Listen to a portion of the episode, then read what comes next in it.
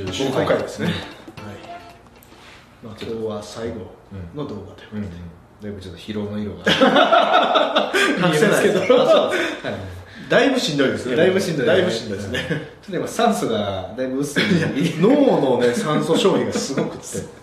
ちょっとこれ解決できる方をしてるか完全に身内ネタになりすぎてるんですけど、はい。もう見てる人全く関係ない話ですけどね、これは、まあ、15回15回ということで、何の話ですか？最近でもお客さんがよく質問もらう話で今さっきなんか言ってませんでしたっはいはいはい。あの一番多いのが、けはいはい。まあ、要は事業拡大したいんで、うん。なんかこう大きな変化を求めておられるケースが多いんですけど。なるほどうんまあ、ある程度順調に来てるけども、まあ、これ以上展開するために、うんまあ、何か展開そうですがないか。自分のイメージで考えている延長線上以上のこう、なんか新しい一手が欲しいと、そうですね。で大体まあさっきあの別の動画で、はいはい。ハンドオフのマトリックスって話したと思うんですけど、まあ、既存の今のお客さんに対して別の商品を提案するとか、うん新商品を開発するというところでその話すると大体言われるのがないと。新商品の開発なんてないと。ないと。アイデアが生まれない。もう全然思い浮かばないと。なるほど探してるんですけどねとか言われよく言われるんです。あまあでもそれ前提としては いろんな商品とかサービスとか結構頑張って作ったりとか仕入れたりとかして、うんもうこれ以上アイデアが生まれないみたいな、はいはいはいはい。そんな話なんですか全然そんなんじゃなくて ちょっと待って全然頑張れてない。12個しか売ってない状態へで、えないと。なるほどね、うん。自分たちのその言ったら結局参考にするのが、うん同じ業界の同じような規模感でやってる企業さんを参考にされるので同じような売り方しかしないんですよ。当然のごとく。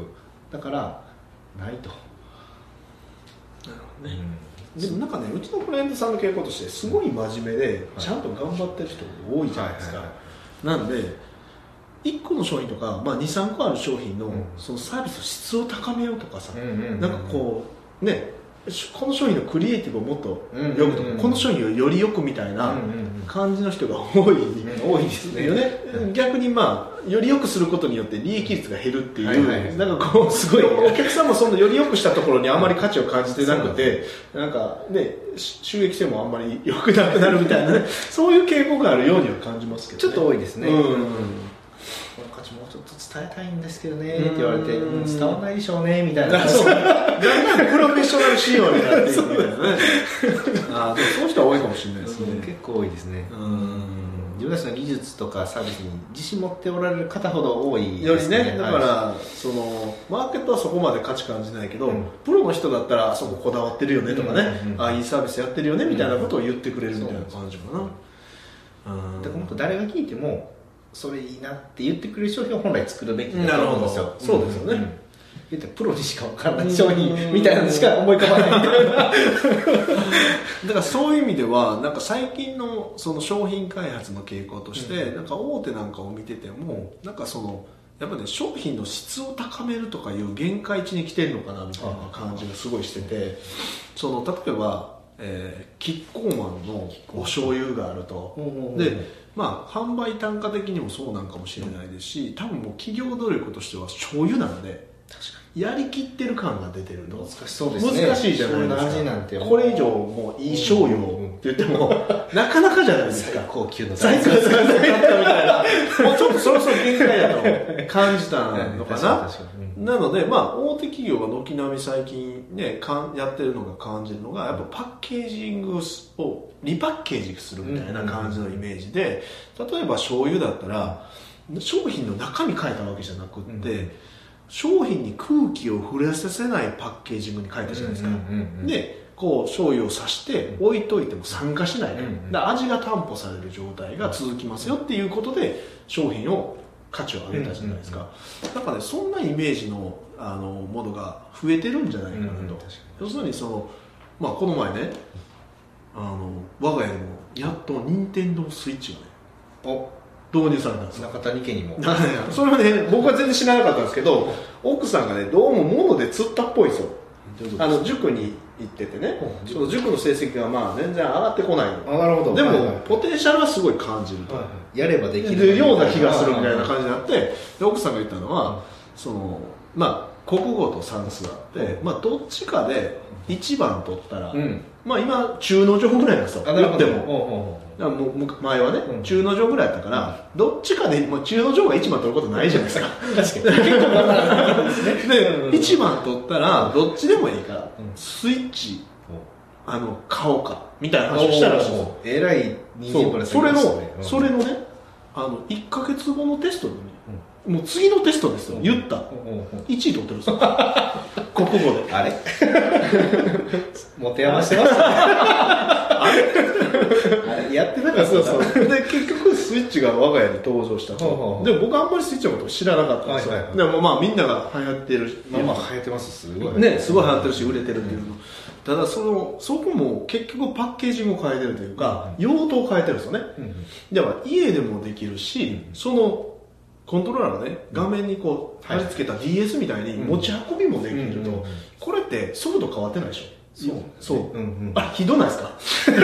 ひどくない？すごい考えられてるというか、あの内容をすごく充実させることってすごく難しいじゃないですか、ゲーム業界でももう今クオリティがすごい上がってるし、僕はもうスーパーファミコンで止まってたん。ですよ、はいはいはいでスイッチの画像を見たらすごいんですよあ確かにそれは。すごいでしょ、うんうんもうリアルすぎて。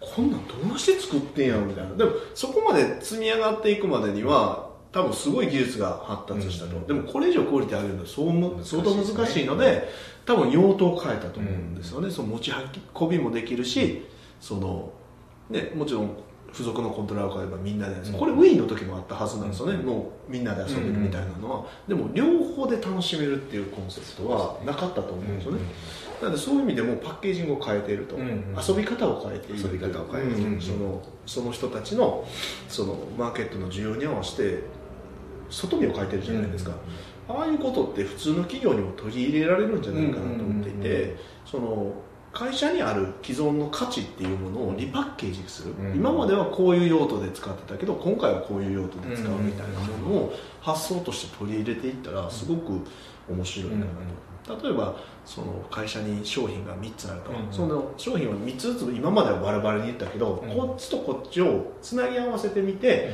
同じテーマで販売すると、うん。でそのテーマ自体もそのセグメントでお客さんが問題視してるとか、欲求として持ってるセグメントのネーミングとかテーマに変えちゃってそのまま売っちゃうみたいなことって多分あり得ると思うし、そうすると顧客単価がドンって上がった商品を一発目に買ってもらうことができるじゃないですか。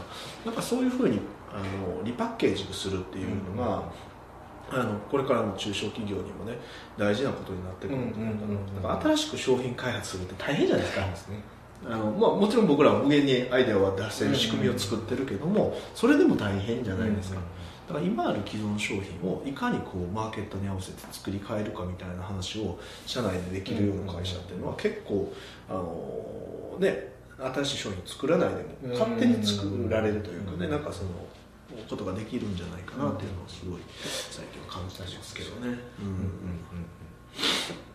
なんでそういう意味ではパッケージングに注意するっていう。ね、うん。うん。うん。ことが面白い確かに確かにしますねパッケージねパッケージング変えるだうちのね去年もそういうことしましたね今ある既存の商品をパッケージングして確かに販売すると顧客単価が5倍ぐらいになって確かに売れましたすごかったですねすごかったですね、あれも同じような理屈で、あのやった話だったん。ですけどもリパッケージングした次の月に 2, 2件ぐらい売れてましたもんね、うんうんうんうん。その数数百万。そうですよね、あの今までは数十万とかで、うんうん。とかね数百万で売ってきたものがね、あの桁が1個変わって売れてましたからね。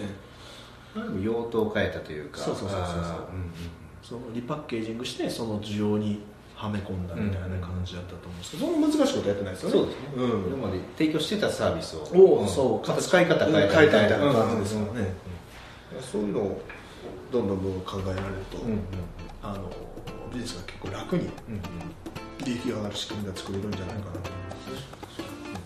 ます、ぜひ試してみてください。リパッケージ。リパッケージ。ありがとうございます